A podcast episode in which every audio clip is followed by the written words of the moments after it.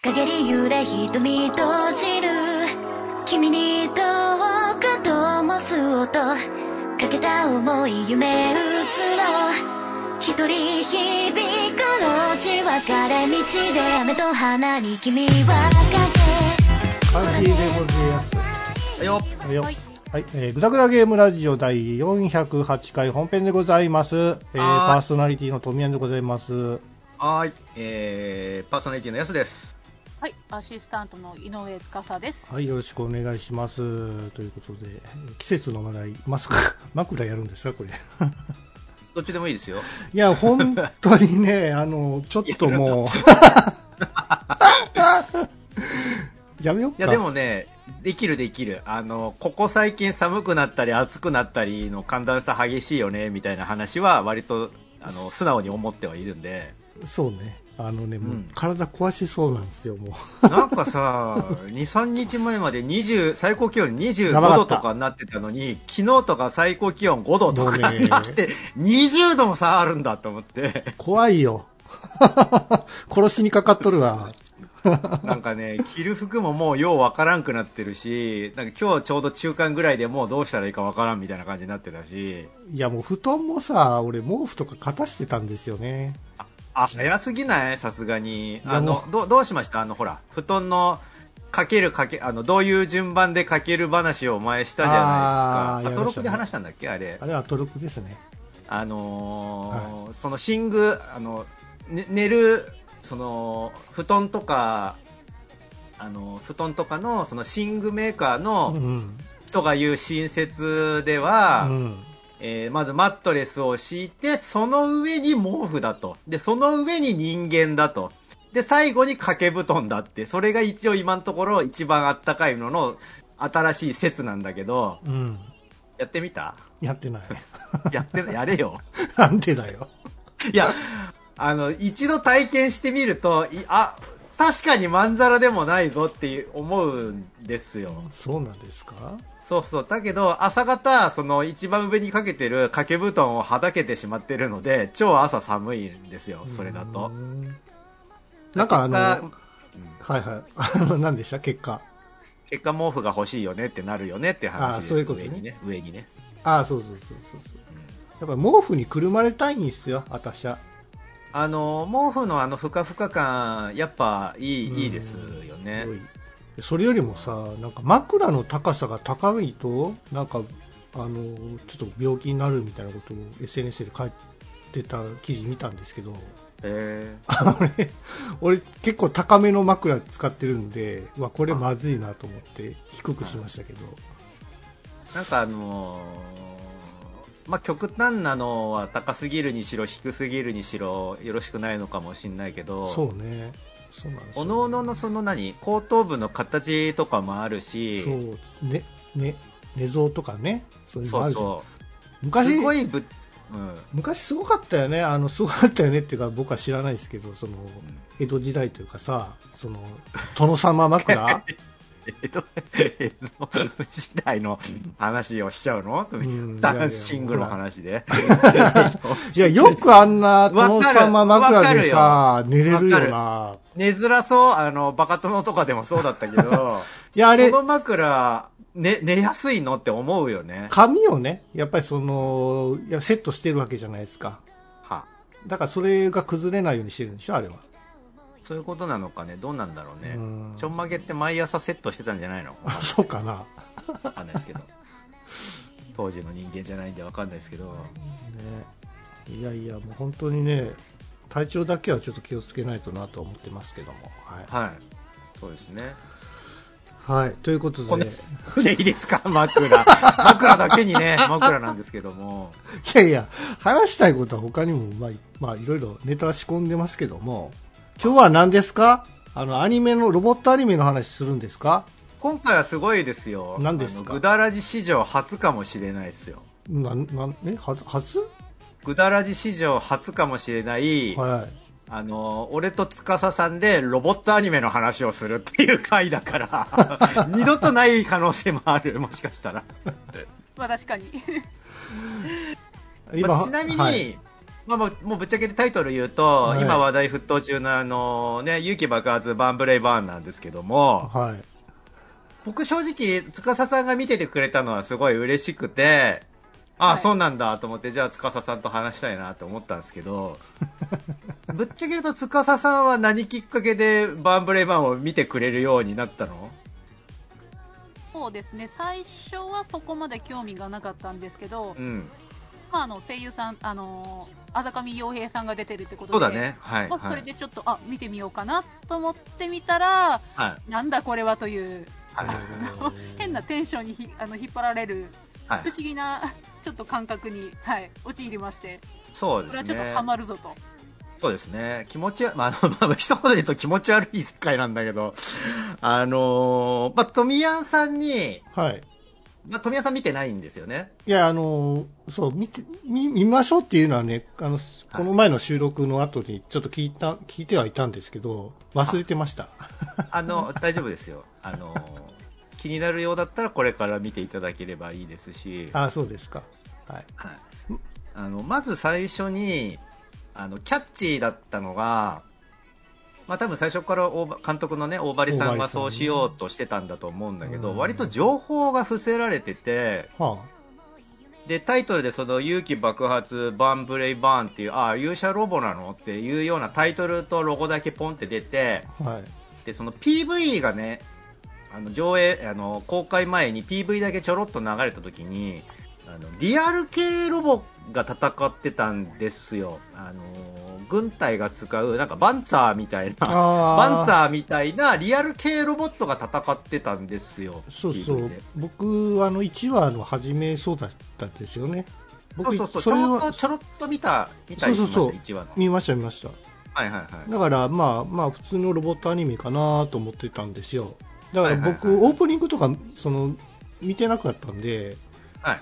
まあ、普通に始まる、なんだ、ロボットアニメかなと思って 見てたら、あれ？なんかちょっと違うぞと、これは。勇者王みたいな、こう、何？ロボットに口があるやつやんか、みたいな。まあそうですね。ね、出てくるから、あれ？なんか、ちょっと違うなと思って、ねはいはい見てましたけども。まあなんか面白いギミックとしては、そうね。えっ、と、その、リアル系ロボットの世界なんですよ。なので、アメリカ軍とか、あの、自衛隊みたいな、軍隊、まあ軍隊、自衛隊は軍隊じゃないけど、その軍隊みたいな組織があって、そこに、リアル系のロボットがいると。で、その、え、その戦争に備えて演習みたいなのをやってたり、合同演習みたいなのをやってたりするんですけど、そういう世界観に、あの、急になんか異世界からの侵略者みたいな謎のロボットみたいなのが攻めてきて、はいはいで、まあお決まりなんですけど、はいはい例によってその地球の武器じゃ全くダメージが与えられないと。なんか謎の武器みたいな、謎のそのバリアみたいなのが貼られちゃってて、一切その地上の地球のその兵器じゃダメージが与えられない、うんこれは大ピンチだ、どんどん侵略されてしまうぞっていうところに現れたのが、うんそのまあいわゆる勇者系のロボ、その富山さんが言ってた顔がある、口がある、ねあと喋るみたいな、なその勇者系のロボがやってきて、えー倒してくれる。で、仲間になってくれるみたいな、そうそうそう。一応始まりはそんな感じです。なんかトランスフォーマーっぽいよね。見たそうね、かアメリカのあのトランスフォーマーに近いのに、まあ軍隊があるけど、その超生命体、ロボット生命体みたいなのが仲間になってくれるっていうノリではまあ近いかもしれないですね。うん。で、なんかその、そ一切そのバンブレイバーンのデザインとか、どんな話なのかを秘密にしたまま急に1話始まっちゃって、はいで、そこでもう出てきて、やっと初お披露目。あれ、声優さんも初披露でしたっけ？その出てきた時にようやく分かった感じだったっけ？バンブレイバーン。そうですブレイバーンね。本人も。そうですね。鈴村さんっていうですよ鈴ね。村さんが。そうだよね。うんそうそう、あの、ちょ、ちょ、ちょうどガンダムシートの劇場版と被ってて、なんか、鈴村さんがちょっと裏切り者みたいな扱いになってるのがちょっと、かわいそうではあるんですけど、そうそう、それで、リアル系ロボットの世界に勇者ロボが出てきちゃうって割と今までなかった話なんですよ。確かにね。うん。で、その、勇者ロボったるそのバンブレイバーンがなんか気持ち悪いぞみたいな感じでだんだん話題になっていったんだけども俺ねそのもう最新話7話現時点で7話まで見てて僕と司さんも一応最新話までね見てはいるんですけどはい。司さん正直言ってどうどうですか？まだよく分かってない感じする7話で。そうなんですかね、これをワンクールで終わらせられるのかっていうのが正直な感想ですね。まだ何も説明なんかあんましてないよね。そう、なんかこう、膨らむようで膨らんでないみたいな、はあなんかそんな感じなんですよね、まだ。なんかね、あのーまあ主人公はイサミっていうその陸上自衛隊に所属している、えっとはい。三等陸尉って言ってたかな、まあさあのー自衛隊の、えっとまあその本当はリアル系のそのメカに乗って割とエースっぽい活躍をしてた人でそれが、うん。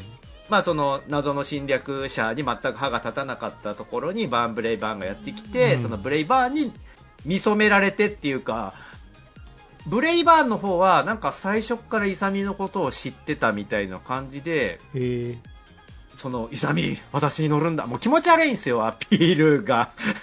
私と一体化してみたいな、なんかちょっと気持ち悪いそうえ演技がなんというか、まあ、そうちょっとあのねとっとしてるっていうか、なんかそこがちょっとね、あの多分なんかすごいいロボットに見初められて、なんかちょっとこう、いいシーンなはずなのに気持ち悪くなってるっていうか気、持ち悪い、あのい意図してそういうデザインなのかもしれないんですけど、そのブレイバーンの顔の作りとも相まって、なんかちょっと気持ち悪いんですよね、口が動いたりするから。ですね、まあ、ちょっと生生命体と言って、まあ、過言ではないブレイバーなので、えー、え実際ブレイバーンのコクピットってあるんですか？ブレイバーの胸のところがコックピットに一応なってるのかね、なんか開いたりしましたっけ？なんかふわって入ってくみたいなイメージだそうそうっけ？取り込まれていく感じ。じゃあハンドルはないの、ハンドルある。ハンドルはあって、じゃああれですね、ああのの戦隊ものみたいに、なんはい。かあの、なんですか、そのロボの真ん中に、なんかはい。みんながあ操縦できるところがあるみたいな、はいはいはい。ああいう感じのイメージで。そうなんですね。なんかシートみたいなのはなかって、立ってたよね、確かえね。立つの？立立ったり座ったりしてたんですよ。なんかね広い広いんですねその結構広かった、広いっす。えでも、ね、変形すんでしょこれって変形するよ。あのー、なんだっけ、ブレイサンダーだっけな、なんかあのは走行形態みたいな、飛行形態みたいにちゃんと変形するんですけど、で、その、変形形態になっても頭だけぴょこって出てきて喋ったりするから、それも気持ち悪いんだよね、なんか。いやそなん、なんですかね、そこはなんかちょっとこだわりがあるんですかねうん、デザインに。そこ、普通に戦闘機っぽくなっててくれって思うんだけど、頭だけニュって出てきて普通に喋ってるからなんかシュールな光景なんだよね。で、なんか最初は、その、わかんないですよ。最初は、あの、その、イサミっていう主人公と、まあ、それが陸上自衛隊所属なんだけど、もう一人、あの、アメリカで合同演習してた、えっ、と、スミス少尉だっけ？あの、はい。白人のそうだよね。はい。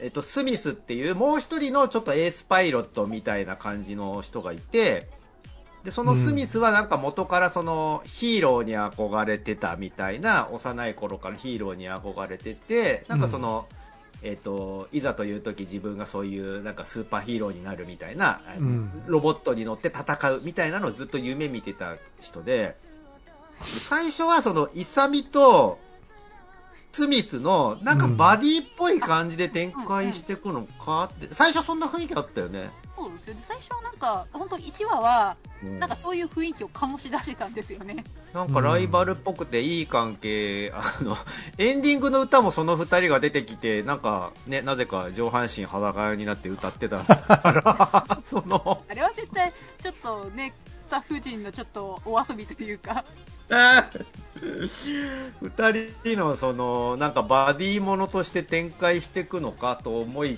きや今のところあでも一応イサミがバンブレーバーに乗ってそれをあのスミス少尉がフォローするみたいなノリではあるよね。そうです。一応まあ、うんルイスとしても、まあ、ちょっとブレインバーンには拒否されたけど、うん。まあ、他のまあブレイバーンと同じようなロボット生命体と まあバディとして組組めたらなみたいな願望はあるんですけど今のところはそれが叶わずあまだブレイバーンしか出てないの？あ、あのね、何期か、その、そそのスミスっていうのが、あのね、い、イサミがあまりにもブレイバーンが気持ち悪いんで、乗りたくないみたいになっちゃって、うん。そのね、ブレイバーンそもそも何の説明もしてくれないで乗れ乗れ乗れ乗れ言うから 気持ち悪いんですよ、アピールが。はい。で、そのイサミがちょっとイップスみたいになっちゃって乗りたくない、戦いたくないみたいになってたら、そのヒーローになりたい、そのスミスが、じゃあ俺を乗せてくれたらいいよ、つって、俺がブレイバーンのパイロットになるイサミの代わりにって言って、うん乗り込んだら、あ、乗り込んでないんだ、乗り、乗せてくれって言ったら、うんその勇者ロボタル、ブレイバーンが、あの、気持ちは組むけど、あの、お前を乗せるのは生理的に無理だっつって断るんです。なるほど。ロボットが生理的とか言うなって思うんですけど、まあその辺もちょっと面白くて、で、それでちょっとショックを受けたりするんですけど、スミス勝利も。で、その後、なんか、その、ブレイバーンの敵で、うん。あの、スペルビアっていう、また別の、ちょっとした、シュッとした、敵っぽいやつのロボットが出てきて、で、そいつと戦うんですけど、うん。で、そいつを一度倒して、うん。なんかね、その、まあ、バンブレイバーン、ブレイバーンじゃないけど、その敵側も、なんか、中心部に、あの、生体、えっ、と、なんだろうな、ちょっと人間みたいなパーツが入っていて、あそれがあることで真の力を発揮するみたいな設定らしいんですよ敵側も。で、それが、そのブレイバーンとの戦いで、まあ、ルルって言うんですけど、亡くなってしまって、なんかルルの調子がおかしくなってしまったと、その、生体コントロールユニットみたいな感じだったのに、今ちょっとあの、頭が若干あれな、ちょっとなんか、天然ちゃんみたいな変な感じになっちゃってると。で、それで、ルルがこんなになってしまったっていう、その敵のスペルビアっていうのが、ショックを受けて、で、そこで、スミス少尉が、じゃあ俺が乗るっつって、ここで、ああ、ようやくこれでバディになるんだ。そのブレイバーンとスペルビアで二大ロボになるのかって思ったら、そこでまたコクピットから吐き出されて、はい。スミス少尉が、またしても、そのヒーローになれずじまいなんですよ。なんかことごとくその、なりそうなセオリーを回避していく感じっつうのかな。でそこはなんかちょっとギャグ要素っていうかことごとく断られるスミスみたいなちょっと残念感が なんかね、あの、イケメンっぽいポジションではあるのに、ことごとくなんか、不遇な感じの扱いになっちゃってますよね。そうですね最初はすごいクールで2枚目っていう感じだったのにそうそうそう。ああ、はい、これでもう、あの、主人公と、その、ライバル兼バディみたいなノリでやっていくのねって思ったら、ずっとかわいそうな感じで。でちょっとまあさっき言ったねルルの、まあ、ちょっと今あの子守というか面 面倒見てるっていう感じでちょっとあの初対に見てる感もなってね。そうそうそうちょっとイケメンからは少し外れてる感じのうん。で、結果そんなノリでずっとやってきてるんですけど、うん。なんかその、現7話の段階で敵が何なのかも釈然としないし、このブレイバーンが何も説明してくれないから、ブレイバーンが何なのかもわかんないし、あとな、なんで元からそのイサミっていう主人公のことを知ってたのかとか、イサミがなんでそのブレイバーンと相性がいいのかとかも、今のところ全く説明してくれてない。まあ、結果わかんないんですけど、なんも。でも面白いでしょ？そこまで見てるってことは。面白いっていうか、奇妙だから見てる感じで。すかね。司さんは、どこがポイントとして見てるの？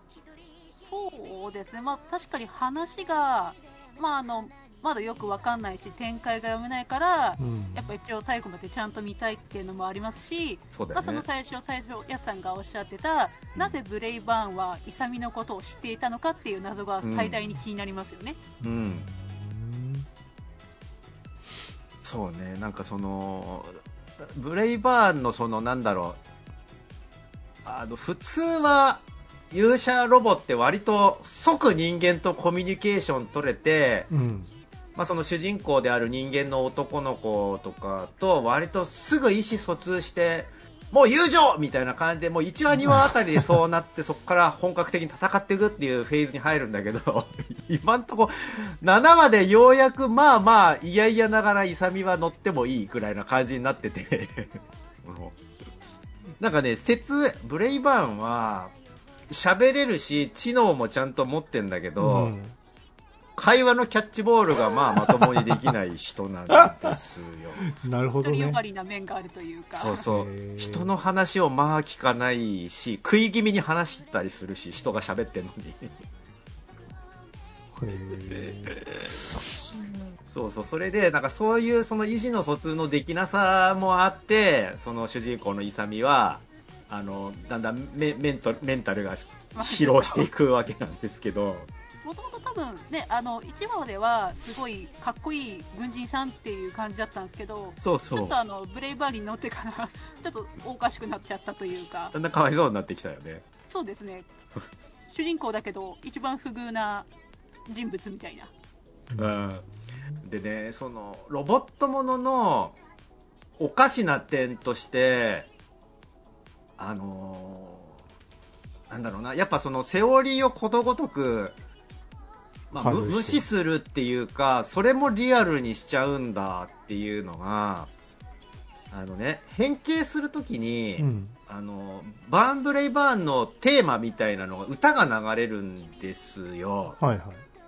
あのーまあ、オープニングでなかかってるあの曲で、あの、ブレイバーン、ブレイバーン、バンバンバン、ブレイバーンって曲なんですけど、それがずっと流れてるんですけど、それが、劇中でも実際に流れている設定になってて、はい。歌がちゃんとその、その場にいる、まあ、主にイサミには聞こえてるんですよ、その歌が。は？歌が実際に流れてる、そあーの世界に。なるほど。ね。はいはいはいはい。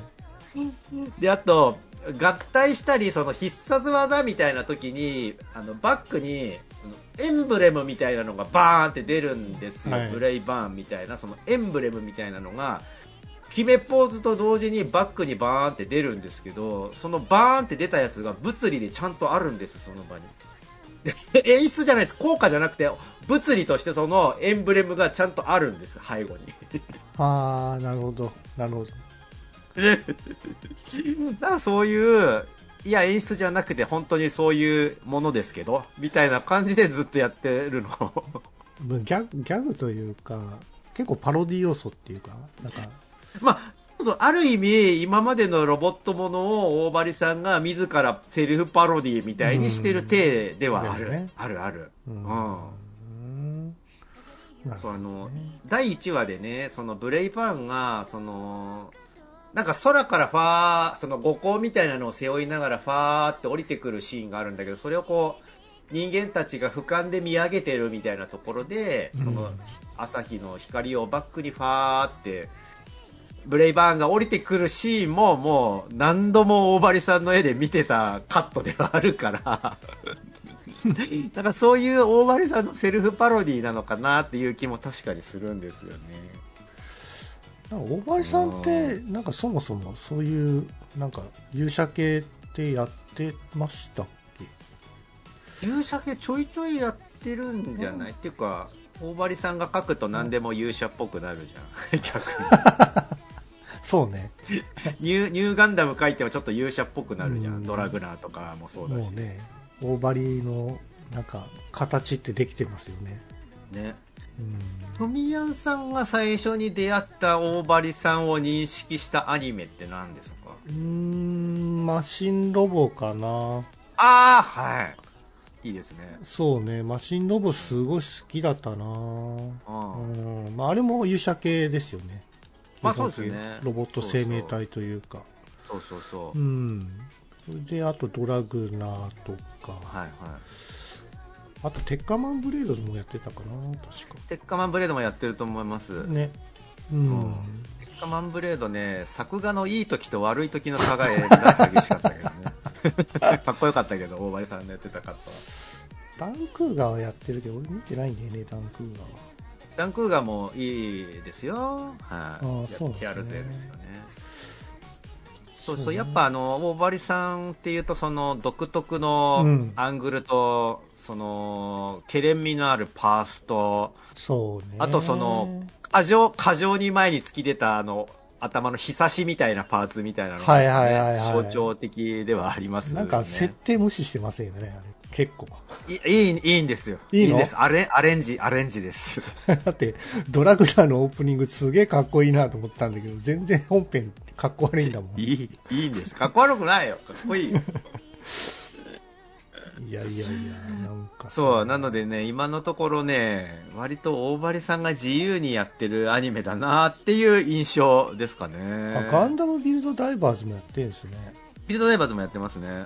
そうそう、結構その、ロガンダム系もやってますよ、うん今、あの、公開中のガンダムシードの劇場版でもやね、やって。あと、水星もやってるしね。そうそうそうそう。うーんう。ん。そうなんだ。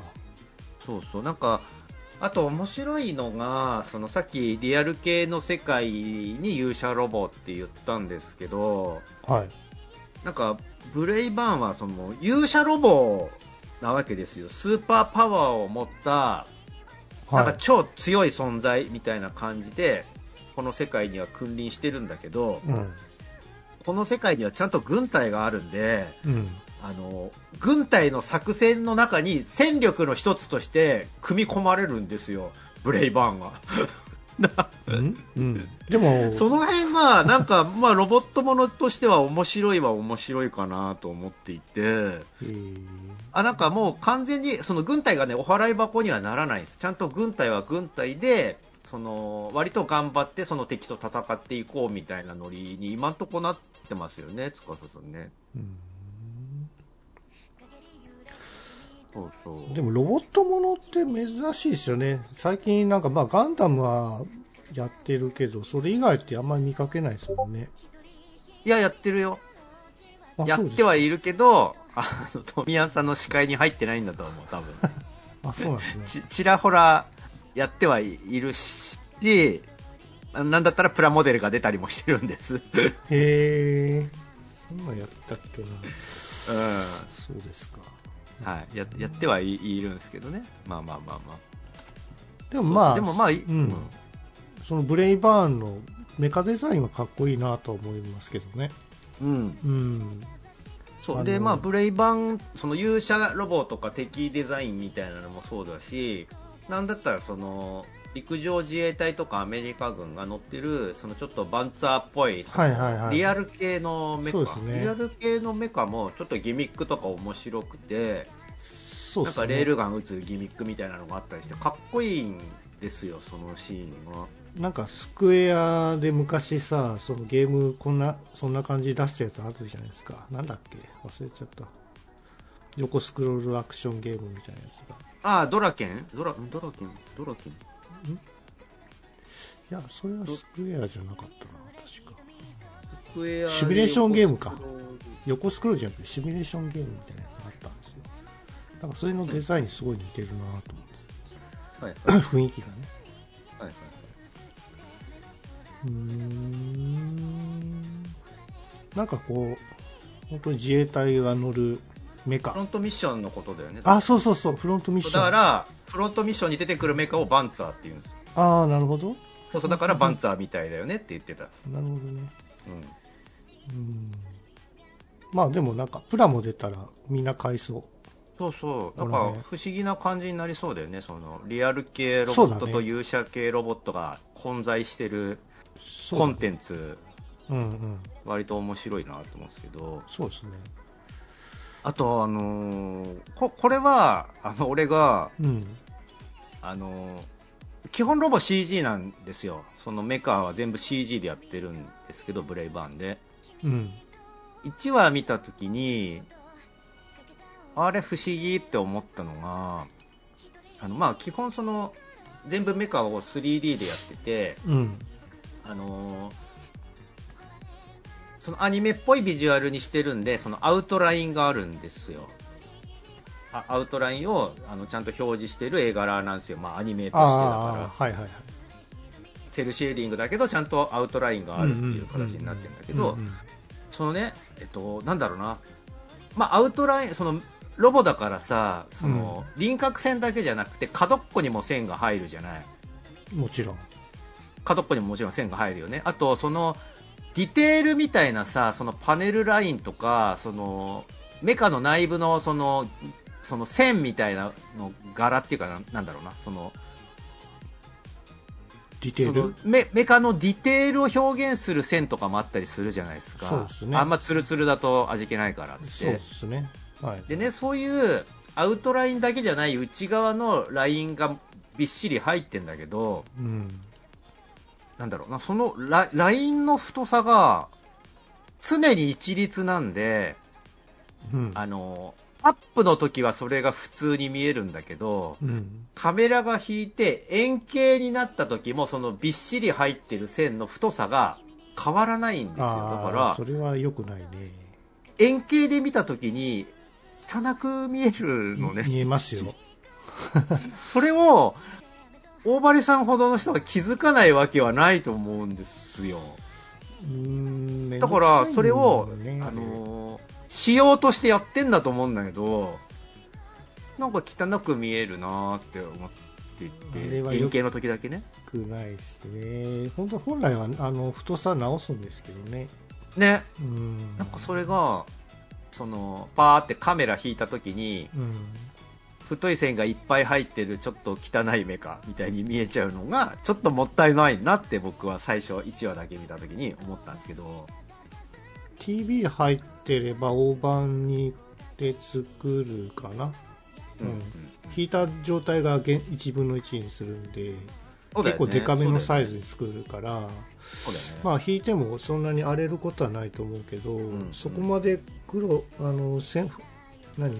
主線がだいぶ濃く出てるってことは、うん。だいぶ太めであのレンダリングしてるんじゃないですかね、そうだと思うんですよね。わざわざとかどうかわかんないですけど。うん。基本こ的にはれどこまでうん。伝わるのかわかんないんですけど、あの昔ガンダムのその立体物で出てたあのモビルスーツインアクションっていうまあおもちゃがあったんですけどそのはい。モビルスーツインアクションの一番最初期のやつってそのまあ、144分の1のガンプラみたいなサイズ感のところにはい。あの割とびっしりそのパネルラインみたいなディテールが線で書き込んであってうんうん。しかもそれが、あの、黒で、ちょっと太めの線でびっしりその、墨入れがしてあるんですよ、その立体物のおもちゃが。はいだから、あの、ちょっと過剰なディテールを太い線で入れてるみたいな、はいなんだろうな、ちょっと、バタ臭いっていうか、ちょっと洋洋物感のある、くどいディテールが入ってたのね。その MIA、モビルスーツインアクションっていううんおもちゃに。うんその印象に近くて、うんなんかくどいなってちょっと思った。この 3DCG 見たときに。まあね結構最近はなんかうまく処理してるからね綺麗に見えたりするんだけどね、うん。CG っぽくない、まあ、CG は CG なんだけどそれうまくなんかこう処理されてるから、まあ、作画っぽくは見えないけど、まうんあそんなにこう何？あのバタ臭い CG 昔のねなんかあのなんだっけボトムズが CG でさあの描かれた時はすごい汚かったんですよねあの作画の絵と CG がすごくこうマッチングしてなくてああ、もう初期、CG の初期の頃は割とすごい違和感あり違和ましたね。感がすごかったんですよね。だからそれ最近はね、だいぶあの、あの、なんだっけ、水星の魔女を見てると、まあ、あの、水星の魔女がの方はさ、大体あの、線画っていうか、あの、作画のパートはアクションシーンは作画でたまに、まあ、やってたりするし、うん。うんあの、使い分けだいぶしてるんですよ。あのやってますねはい戦艦とか、あの、結構動かない系は全部 CG にして、うんあとモビルスーツは大体作画にしてるって感じかな。そうですね。うん。なんかね、あのー同じサンライズでもしかしたらその辺のノウハウが蓄積されてってるのかもなーって思うんだけど、うん。あの、ロボットものじゃないんですけど、ラブライブのシリーズの最新作で、うん。えーと、あれはなんだろう、ラブライブスーパースターかな？うん。スーパースターかなんか、その、まあ、アイドルちゃんなので歌を歌うシーンがあると。うん。で、歌を歌うシーンってもちろんダンスをするわけですよ。はいで、ダンスをするシーンっていうのは、あの、まあ、あの、まあ、5人ぐらいいるキャラクターがぐりぐりダンスしながら、それをカメラがいろんな方向から撮るみたいなうん。感じのをやらなきゃいけないんで、たまあ、手書きだとまあ無理なんですよ。うんうん。で、手書きだと無理なので、基本、あの、ダンスシーンは CG になるんだけど、うん。まあ、その CG と顔がアップになった時とかの、その手書きアニメのパートを一応うまいこと違和感ないようにカット割りしてつなげることで、うんあの、カメラが大きく動くようなダンスシーンは CG だけど、顔がアップのニコッとするような時は手書きアニメみたいな感じで、その、一つの歌の中で CG と手書きアニメを使い分けるみたいな手法をうんしてたのが、そのラブライブの最新作で、1カット、うん。その切り替わらない1カットの中で、チームレスで CG と手書きアニメをつなげるっていうのをやり始めたの。ほこれ、あの、凄さ伝わりますかね？その、カメラの切り替えとか、カットが変わるタイミングとかで手書きと CG を分けるじゃなくて、ニュニュニュニュニュニュって動いてる CG からいきなり手書きにニュニュニュニュって繋がるっていうのをやってるんです、今。うへえどんな感じに見えるんだろうねあのね、僕がそのシーンを見たときは、あの、まるでその、言われるとわかるけど、言われなかったら自然すぎてまんま気づか、だから逆に言うと、そういうのを、見てる視聴者は全く何も思わないと思うんですよ。うん僕とかトミヤンさんみたいな、ちょっとでも CG とかそのアニメみたいなのに携わってると、あれ ?3DCG だったのにここ手書きになってるぞって、その、シームレスで繋がってるのがキモってなるんだけど、違和感なさすぎてそれに気づかないぐらいのレベルのを今やってて、サンライズでは。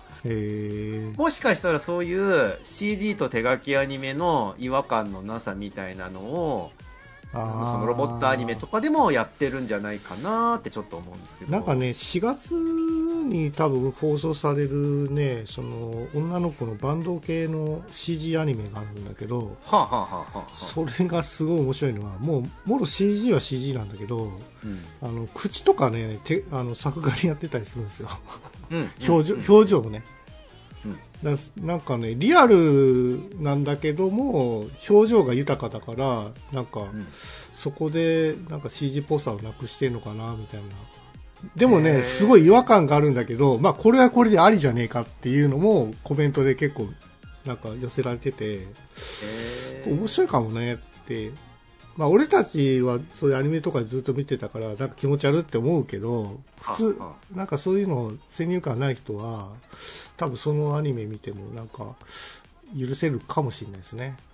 だんだん慣れてっちゃうっていうのがあるよね。ありますね。うんそうですね。うん。それって何？キャラ CG なのに口だけ手書きってこと？ありうんそうなってれば。乗っけてるってうん。あこと、と目とかも手書きになってたような気がする。表情つけたいから。確かにその、目とか口とかの表情周りって割と CG 臭さが出ちゃう部分ではありますもんね。まあもちろん CG で作られているカットもあるんだけどうんうん、ここはっていうところは作画で表情つけてますよね、なるほどね。うん。まあ、そういうやり方もあるかなと思いますね。うん、なんかそういう、なんか、その映像業界の割と、うんあの、新しめの技術を使ってるアニメなのかもなっていう意気もし外にねあ。のバンド系ってアニメめんどくさいんですよ。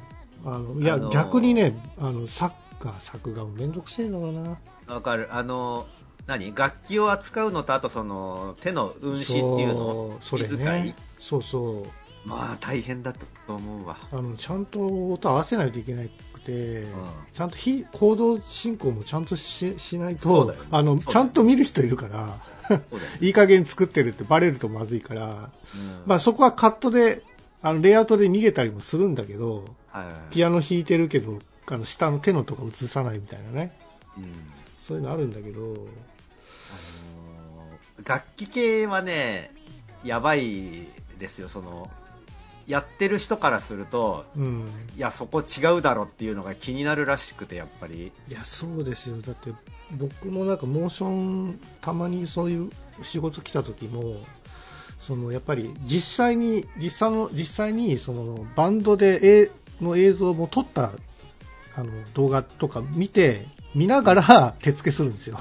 うん。CG の方にうん。うんそれがまためんどくさくってさ、しんど、しんどそうだね。むちゃくちゃめんどくさいっすよ、あれは。うん本当に。うん。まあ、ちゃんとその CG のリグとかも綺麗に作られているんだけど、なかなかその、背丈も違うからさ、あの、無茶なその行動進行になった時に、なんか手首がグニってひねったりするんですよ。キャラに合わないから。ね。で、う指先、指もね、その、全然、あの、ちっちゃい女の子だと、届かなかったりもするんで、はい。それがすごいめんどくさくて NG 食らったりするんですよね。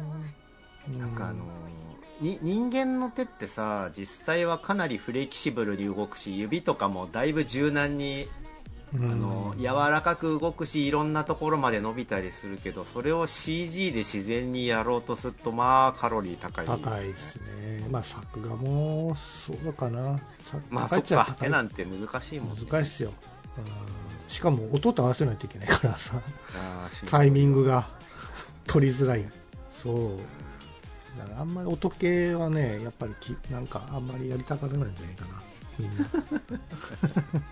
まあ、ジャンルとしてね合っちゃうからね楽器とかバンド系もそうね、売れたやつもあるからね。でもやっぱりそういうなんか音と一体化されたアニメーションを見るとやっぱりかっこいいなとかさ、そう思ったりもしますけどね。うん、うんうん。でもやっぱり作り手側にしたらやっぱりうわ、めんどくさって 思うんですよ。やっぱり。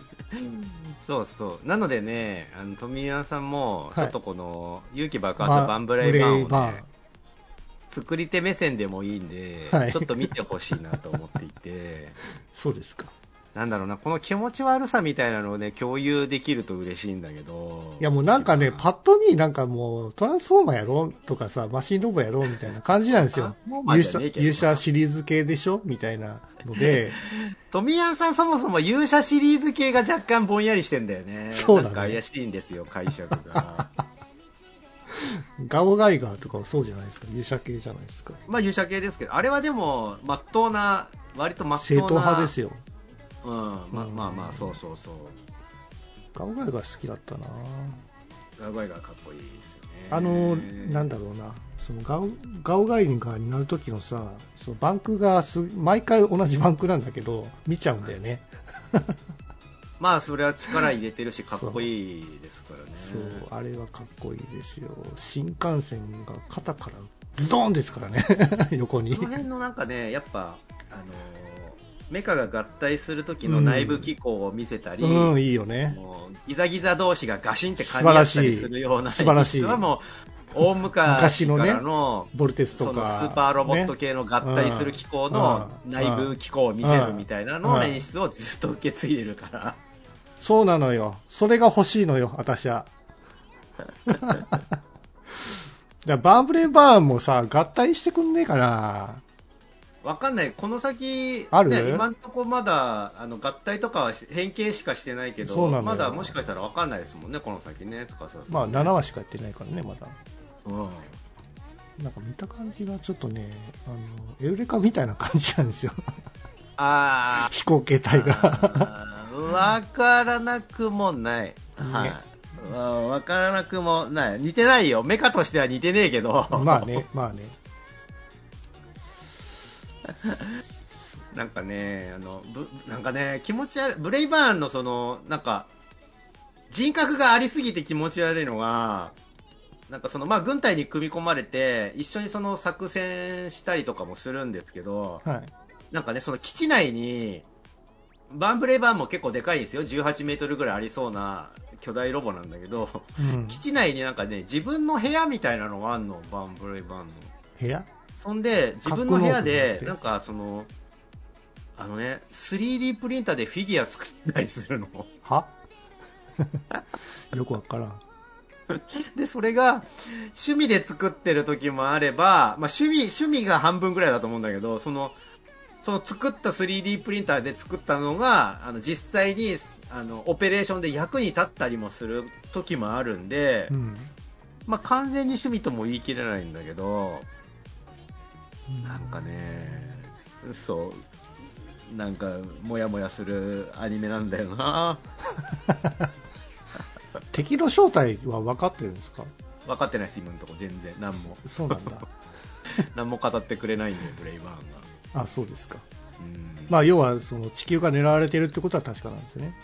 は確かで、その、えっ、と、地球のそのいろんな主要な国の主要な都市が一気に同時に侵略されて、はい。で、日本とかもほぼほぼもう壊滅みたいな感じ、占領されてるみたいな感じで。あ、そこまで行ってるるんだ。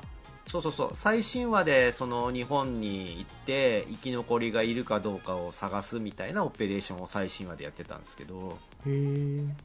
結構末期なんですね、じゃうん、もう地球全体は大ピンチな感じですうね。んで、なんか、通信、インターネットとか通信も阻害されちゃってるんで、その各国との連絡も取れないみたいな感じで。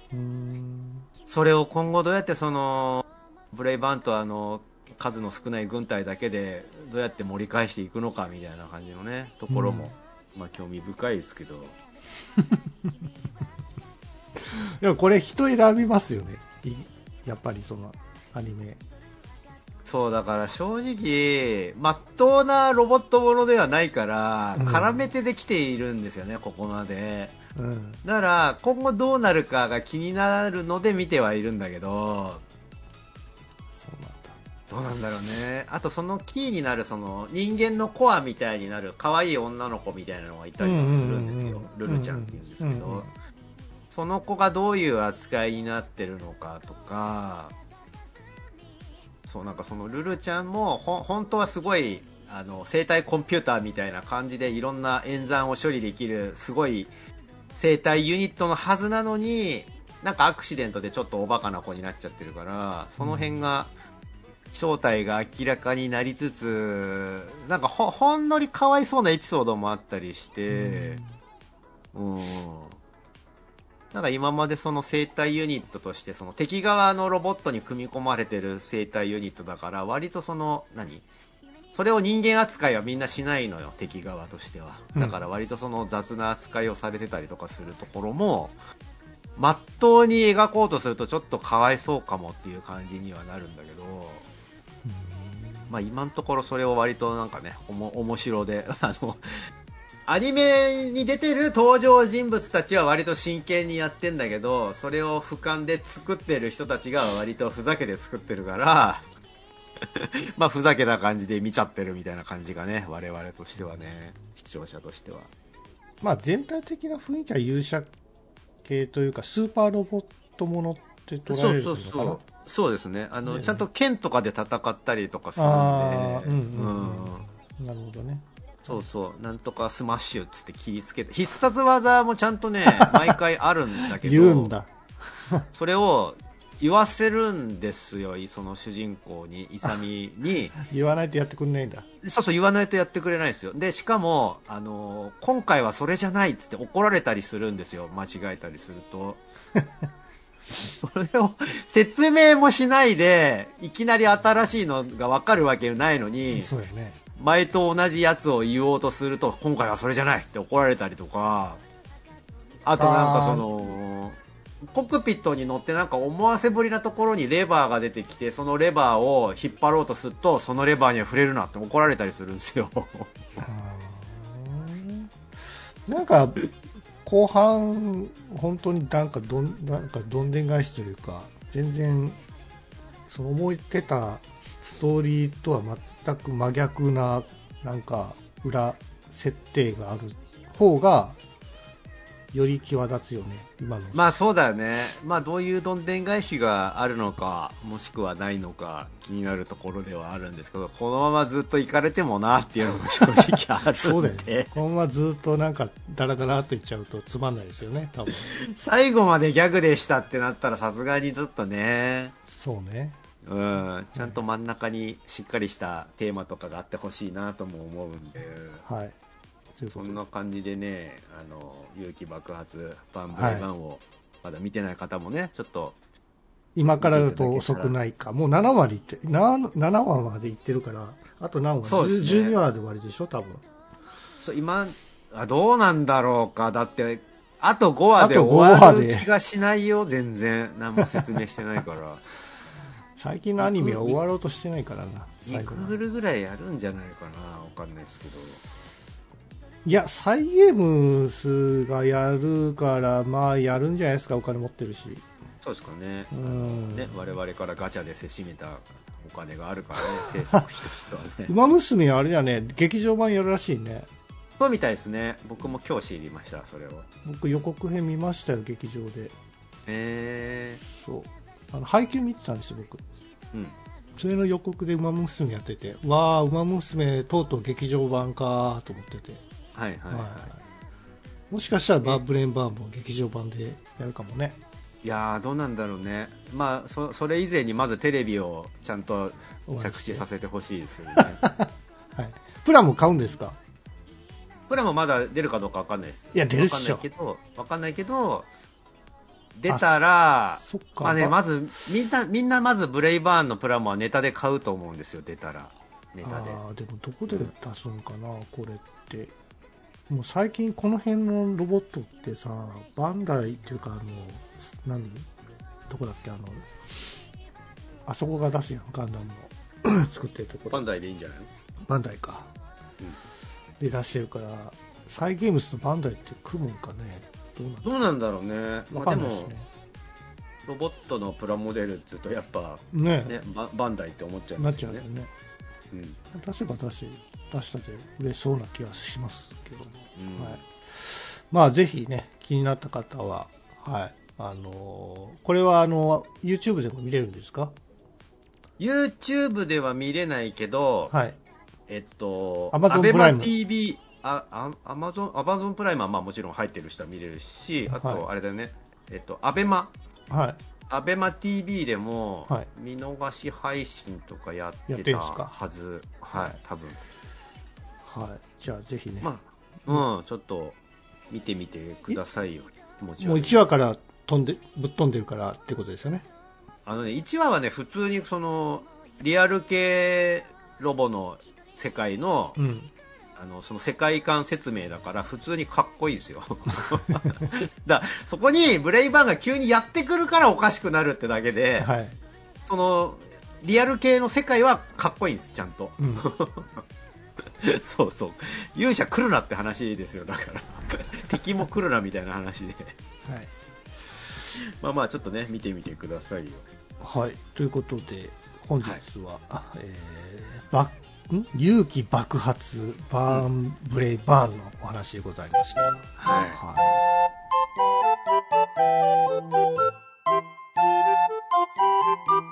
グダグダゲームラジオ